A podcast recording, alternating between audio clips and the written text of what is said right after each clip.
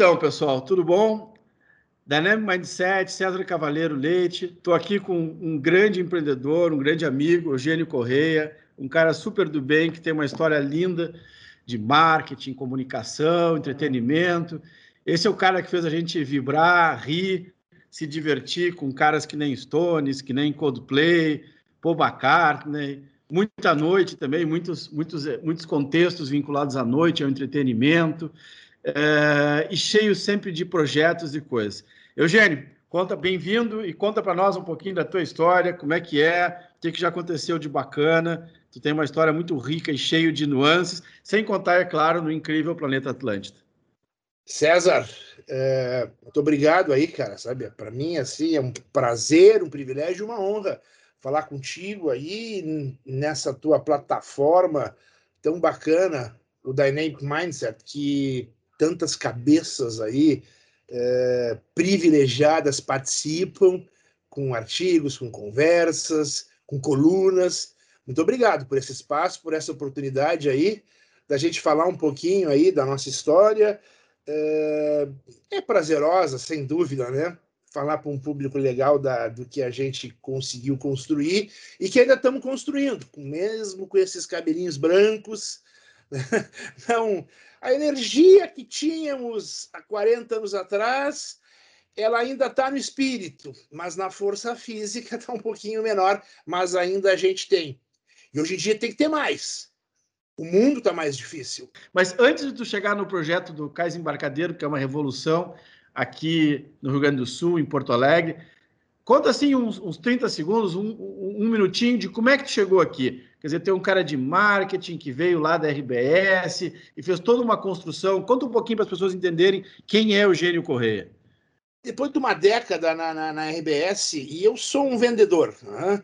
essa minha atividade, meu ofício, eu sou corretor de anúncios. Né? Eu comecei como contato da Rádio Cidade, depois eu fui para a RBS, que é contato a zero hora, e virei gerente comercial e eu sempre quis empreender. Né? Aí, com 26 anos de idade, eu ganhei um prêmio entregue pelo Walter Clark na DVB, de vendedor do ano. Achei que eu já podia dar o meu salto, tinha uma condição, né? minha família era de classe média, pai era funcionário público, mas eu né, tinha condição de ter uma faculdade, tinha condição de morar na casa dos meus pais, aí resolvi arriscar. Montei uma empresa de intermediação de, de, serviços de marketing e comunicação, me aproximei do Sicão e do Dodge, que tinham a Dodge e Sicão na época, faziam shows, já faziam shows nacionais, até alguns internacionais, aproveitaram, fizeram Nina Hagen, uh, algumas coisas assim. Eu entrei coordenando a área de, de, de venda, de patrocínio, área de divulgação, área de marketing. Aí acabei me tornando sócio da empresa, a empresa foi para São Paulo, decidi voltar, ficar aqui em Porto Alegre, comecei a desenvolver coisas na área de entretenimento. E aí, hoje, sou gestor aí, mais do que vendedor, eu fui um pouco para a área, fui obrigado a ir para a área de gestão, mas sempre tive a veia do marketing, a veia da venda. Né? Criamos o Planeta Atlântida, que foi um projeto histórico em sociedade com o Grupo RBS. Eu saí da RBS em 88, em 96 eu virei sócio deles neste projeto. Já também alguns eventos específicos em sociedade com o grupo eu já também tinha feito, mas o planeta já dura 25 anos. Em função da pandemia, não conseguimos festejar esse aniversário, mas se Deus quiser, em 2022. 2022 está chegando e vai dar tudo certo, né? Vai dar tudo certo. Ah, e, e, e o planeta não ele não, ele não pode ser híbrido, entendeu? Esses festivais, Olapalooza, Rock in Rio, Planeta, é aglomeração, é feito de gente, é onde uma geração dá o seu primeiro beijo, né? É, é onde tu quer fazer a, a, a, a, confusão com os teus amigos, com os teus pares. A gente mais velho também aproveita bastante o planeta. Tu revê gente que tu não vê durante o ano. É muito legal nessa integração. É uma vibe incrível, né? É uma experiência fantástica. Né? E a gente, então, desde do final dos anos 80 ali, a gente é empreendedor. A gente, às vezes, vê aí nos últimos anos é, muitas... Uh, uh, cursos, uh, enfim, que falam de empreendedorismo, tecnologia, inovação e gastronomia. É engraçado como o tema gastronomia vem vinha muito junto com empreendedorismo, inovação, tecnologia, gastronomia. Eu acho que a gastronomia não tem muito a ver com isso. A gastronomia não correu como outras coisas aconteceram paralelos à, à tecnologia, à inovação, e em função disso, né? uh, eu acho que a gastronomia, ela ainda hoje é fundamental, foi, foi muito legal, se evoluiu muito em termos de gastronomia, grandes chefes, novas técnicas de cozinha, mas tu ainda come um, um bife à la minuta de um bom filé à moda antiga. Já teve áreas que não. O comportamento mudou muito nos últimos anos e a cada ano o salto é gigantesco. Olha o jeito que a gente está conversando agora. Estamos conversando remotamente. Para este tipo de situação, de experiência, super vale é muito legal o que a tecnologia fez por nós. Né? A tecnologia hoje ela nos aproximou. Tu tinha às vezes uma reunião em São Paulo, uma reunião fora do Brasil, uma reunião em algum lugar no interior. Era uma toda uma programação. Hoje se faz desnecessário. Hoje a gente resolve as coisas, apesar de ter um lado positivo. Como era bom a gente ter que viajar a São Paulo para trabalho, né? Faz muito tempo na pandemia, mas uh, antes da pandemia também eu já não viajava tanto. Me faz falta. Né? Faz falta. Na verdade, faz, faz falta. Mas em termos de eficiência, nossa, a gente percorreu. Mudou muito, né? Muito, mudou muito. muito. Essa própria área que tu está muito próxima, que é a questão de shows, também mudou muito, né? Quer dizer, antes você conhecia as bandas é, pelo, pelo disco, depois pelo CD e assim ia, né? E aí, de repente, o mercado deu um, um change total, veio a música é, através dos, dos mecanismos de, de, download e assim vai. E de repente, tudo quanto é grande artista começou a pintar na frente da gente, né? A gente começou a ter a oportunidade, pessoas que você mal tinha é, conhecimento de repente estão na tua frente ali e você tem a incrível oportunidade de ver seus ídolos. Como é que é isso, Eugênio? Como é que é receber ídolos na frente? Como é que é essa coisa de enlouquecer com toda essa, essa miríade de contextos que grandes shows exigem? Cara, assim, ó, sozinho não tenho mais nem pique, César, de acompanhar mais a, o ritmo da evolução, mais do que artista, gêneros. K-pop. Surgiu isso nos últimos três anos, cara. E aí tem lá o. Agora eu fui estudar um pouco do BTG. BTG para mim era um banco. Aí tem o BTG, o BTS, que são as iniciais dos principais uh, uh, nomes daquela banda, do gênero K-pop, que veio da Coreia. Cara, e se tu botar um K-pop hoje num estádio, tu bota. São Paulo, vai fazer cinco shows de 50 mil pessoas. Fenômenos que a gente se acompanhava no YouTube, no Rolling Stones, no Paul, só em grandes lendas do cenário musical. Hoje tu consegue atingir com artistas. Eu acho que tu não sei se tu conhece esses artistas de K-pop que a gente está falando, mas é isso é um exemplo. Os Estados Unidos tem um celeiro, cara, de novos nomes. O próprio Brasil hoje, tá? É, eu vejo assim, eu tenho um filho adolescente de 15 anos, ele anda às vezes com uma caixa de som e toca aqueles artistas de trap, de rap, é, cara, assim, nomes que a gente não ouviu falar. Eu tenho que descobrir nestas fontes. Eles descobrem, obviamente, futricando a internet. Então, tem todos, todas essas fontes de conteúdo para acompanhar só quem é do ramo. Sim, faz parte, né? É, fora que o nosso ouvido é acostumado com outras coisas, né? Então. Mas dessa experiência, Eugênio, assim, que as pessoas estão mais acostumadas, como é que foi trabalhar com Paul McCartney da vida, esse, esse patamar de artista, né, que são é, lendas, né, globais, assim? São muito profissionais. Né? E isso uh, facilita bastante a, a, a, gente. Mas claro que tu tem que lidar com a tietagem, tu tem que lidar com a emoção. Em todos os negócios, eu vou te dizer assim, a gente hoje está uh, vivendo cais embarcadeiro. A nossa empresa, tá? que é acostumada a trabalhar com Roberto Carlos, um ícone, que tem uma multidão de fãs e de gente que vive puramente devaneios, assim.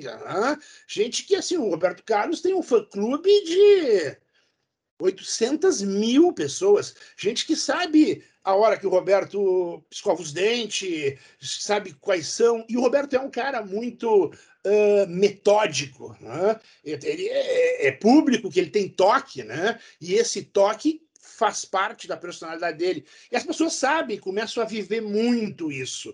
Mas o Roberto também tem as suas intimidades.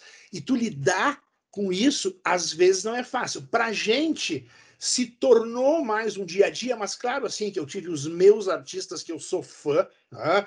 que eu tive uh, oportunidade de conviver, e a mim me mexia emocionalmente.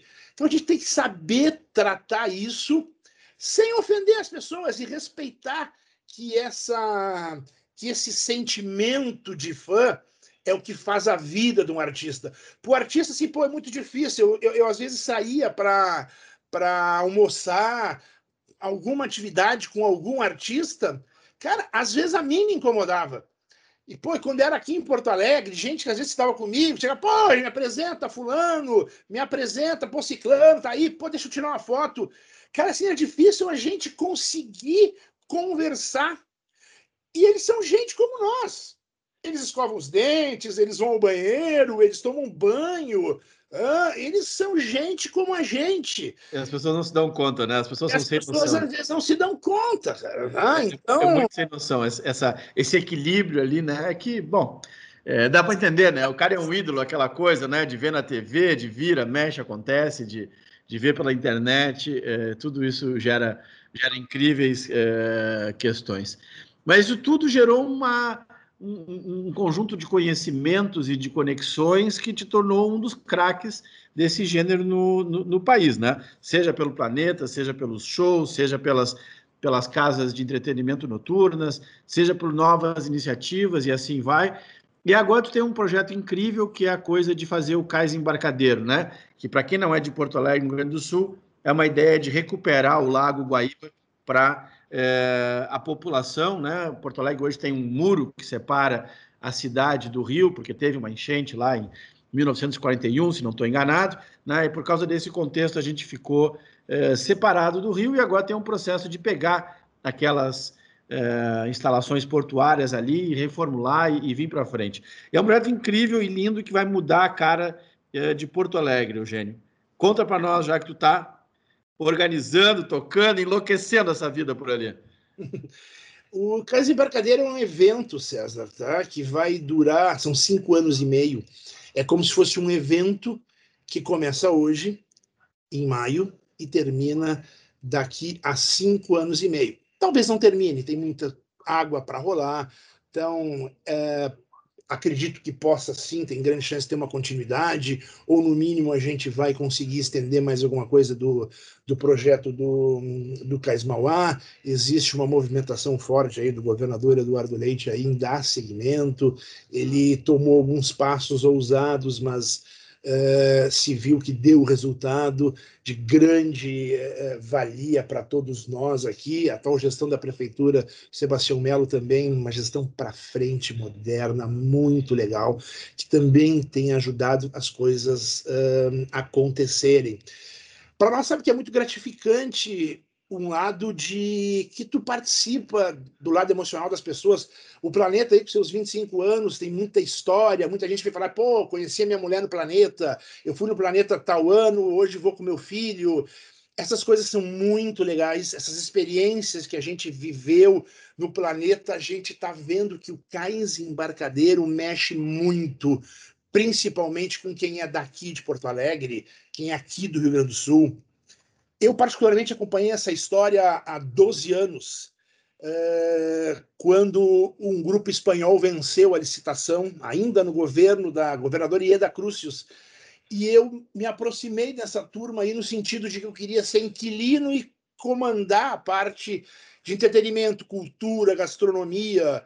É, e Houve uma confiabilidade da parte deles, eu assinei um pré-contrato lá 12 anos atrás. Felizmente aconteceu muita coisa pelo mundo, aí eu levaria dois dias para contar essa história aí, não vejo culpados, mas não é fácil trabalhar com o poder público. O poder público ele é muito, muito, muito engessado. Por mais assim, ó, que eu acho que assim a gente está graças a Deus aqui no Sul, em boas mãos, nas últimas duas gestões, gestões do Estado, da própria prefeitura, acho que estamos assim até numa, numa evolução, mas uh, existem coisas que são peculiares do engessamento do poder público. Isso faz com que nós, da iniciativa privada, tenhamos que ter muita resiliência, para usar um termo que está na moda, né?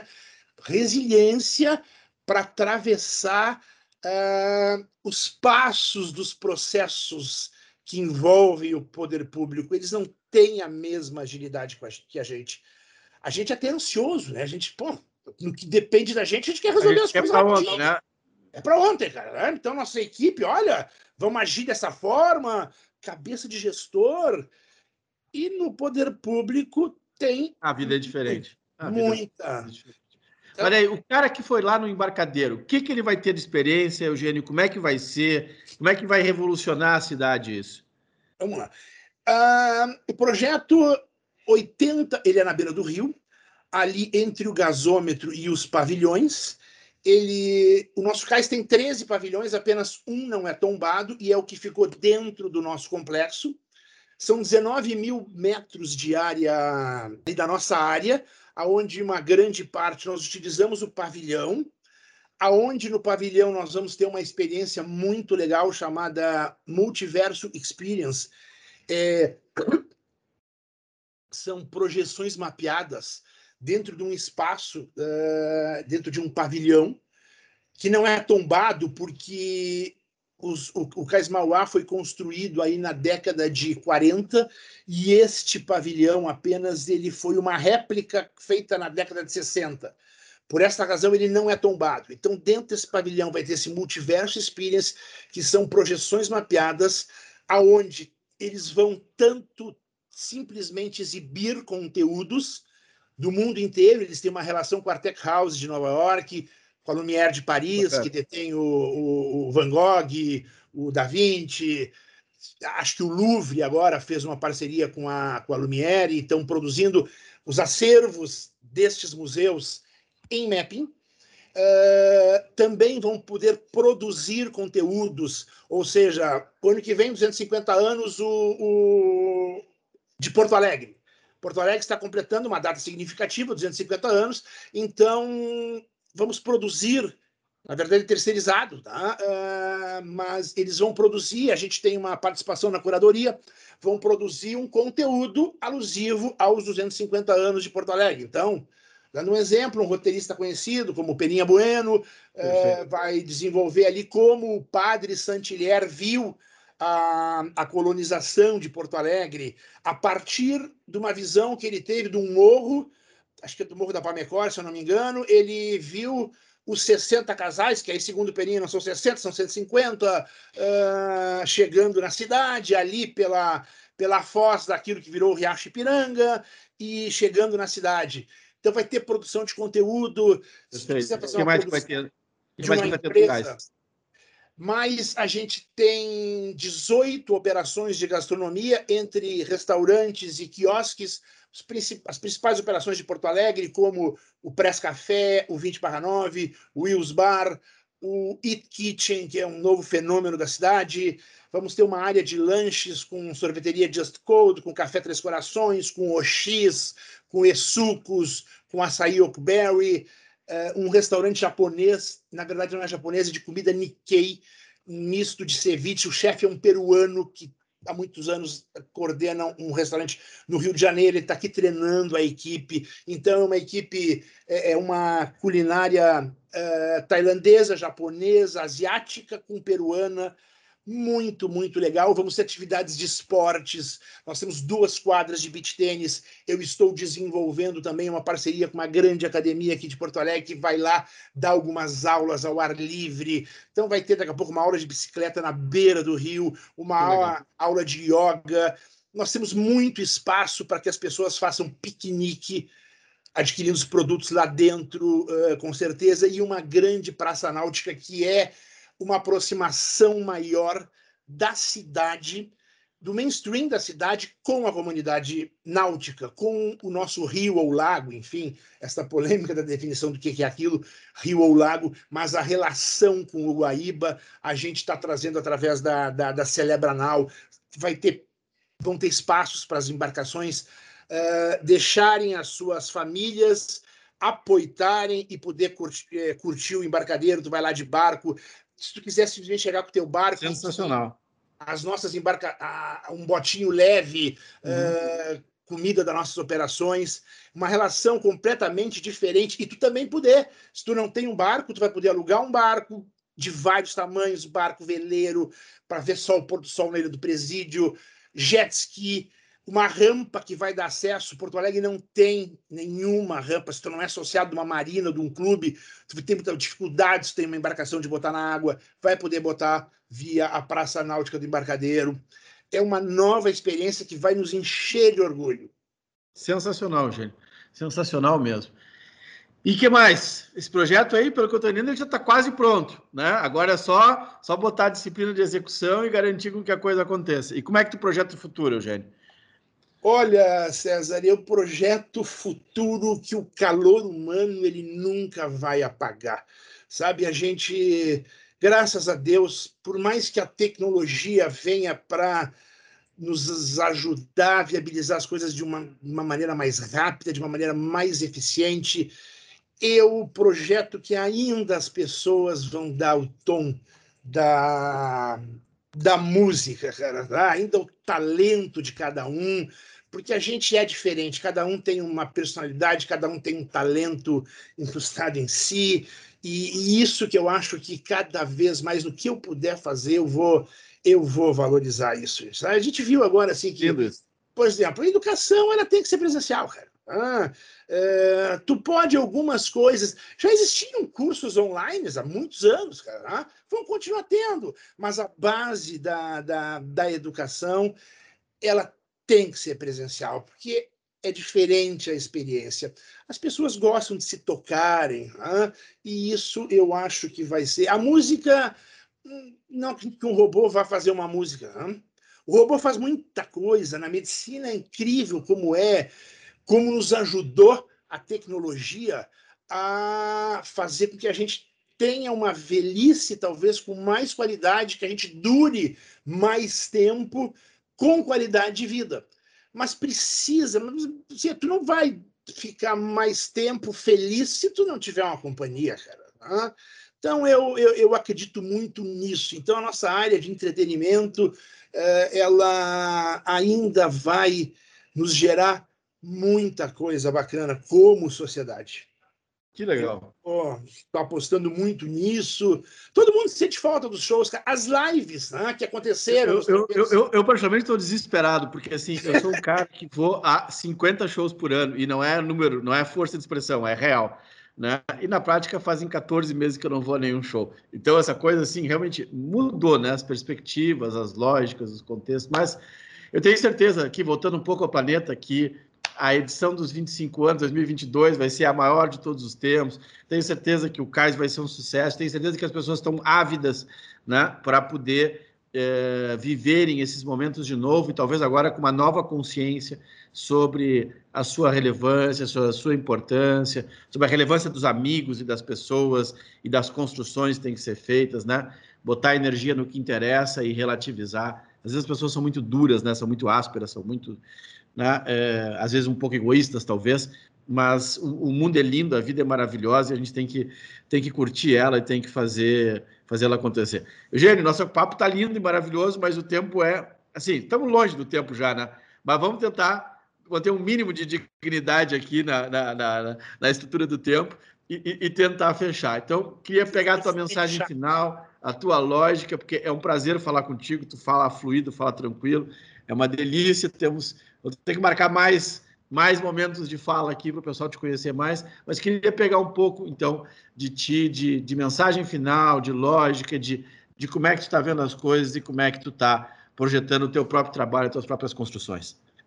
Vou te deixar a seguinte mensagem final, que eu acho que ela é bem pontual e reflete, tá? Do que, que eu penso. O mundo vai, é, ele varia com uma velocidade, hoje em dia, tu bem sabe, tu é do ramo da tecnologia, né?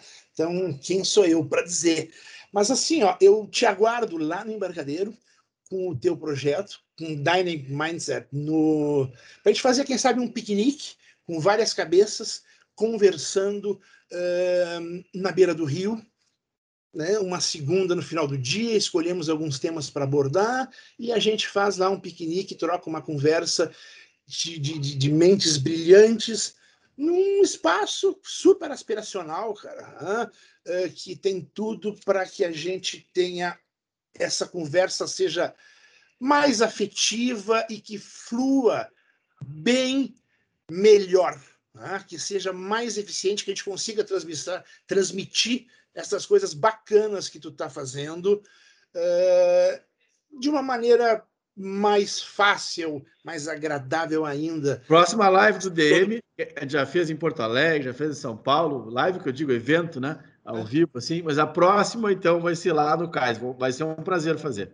Prazer vai ser todo nosso. A gente acredita que a partir de 15 de maio consiga gradualmente uh, iniciar atividades com o público, presenciais. Né? Ainda final de obra, a gente teve uma questão de energia ali que atrasou um pouco agora. Estamos botando a internet, que hoje ninguém consegue viver, né? Sim. A pequenininha para pagar a conta, o, o, o Wi-Fi para transmitir, então a gente está atrasou um pouco, porque é complexa a instalação dos cabeamentos, mas a gente acredita que dia 15 comece atividades com algum, algum algum público que a gente ainda está definindo como modelar, mas essa nossa atividade é só tu marcar, queridos, né? Porque a gente, na verdade, abertura para o público vai ser, acho que meados de junho, que a gente vai poder simplesmente abrir o portão e qualquer um ir lá, entrar e desfrutar dentro da maior normalidade. Estamos esperando um pouquinho um, um, um momento sanitário mais adequado. Mas esta nossa atividade, eu estou à tua disposição para a gente já deixar armada no final de maio. Trocaremos uns WhatsApps depois sobre isso. Tá bom. Gente, foi, foi, um enorme prazer te receber aqui. Prazer. Parabéns, parabéns pela linda carreira. Obrigado por ter propiciado ou propiciar tantas coisas bacanas para nós, né? De ver shows, festivais, contextos de entretenimento, entre outras coisas. E agora, né, com esse projeto lindo é, do cais embarcadeiro de devolver o, o, o, o, lago é, Guaíba, ou o rio, como alguns chamam, a maioria chama, né, é, de volta para a cidade. Super parabéns pela, pela trajetória e pelo trabalho, e muito obrigado por ter estado aqui conosco no Dynamic Mindset. César Cavaleiro Leite recebeu hoje é, Eugênio Correia, falamos um pouquinho sobre empreendimento, sobre liderança, sobre o que, que dá para fazer na sociedade e como construir coisas lindas. Obrigado a todos.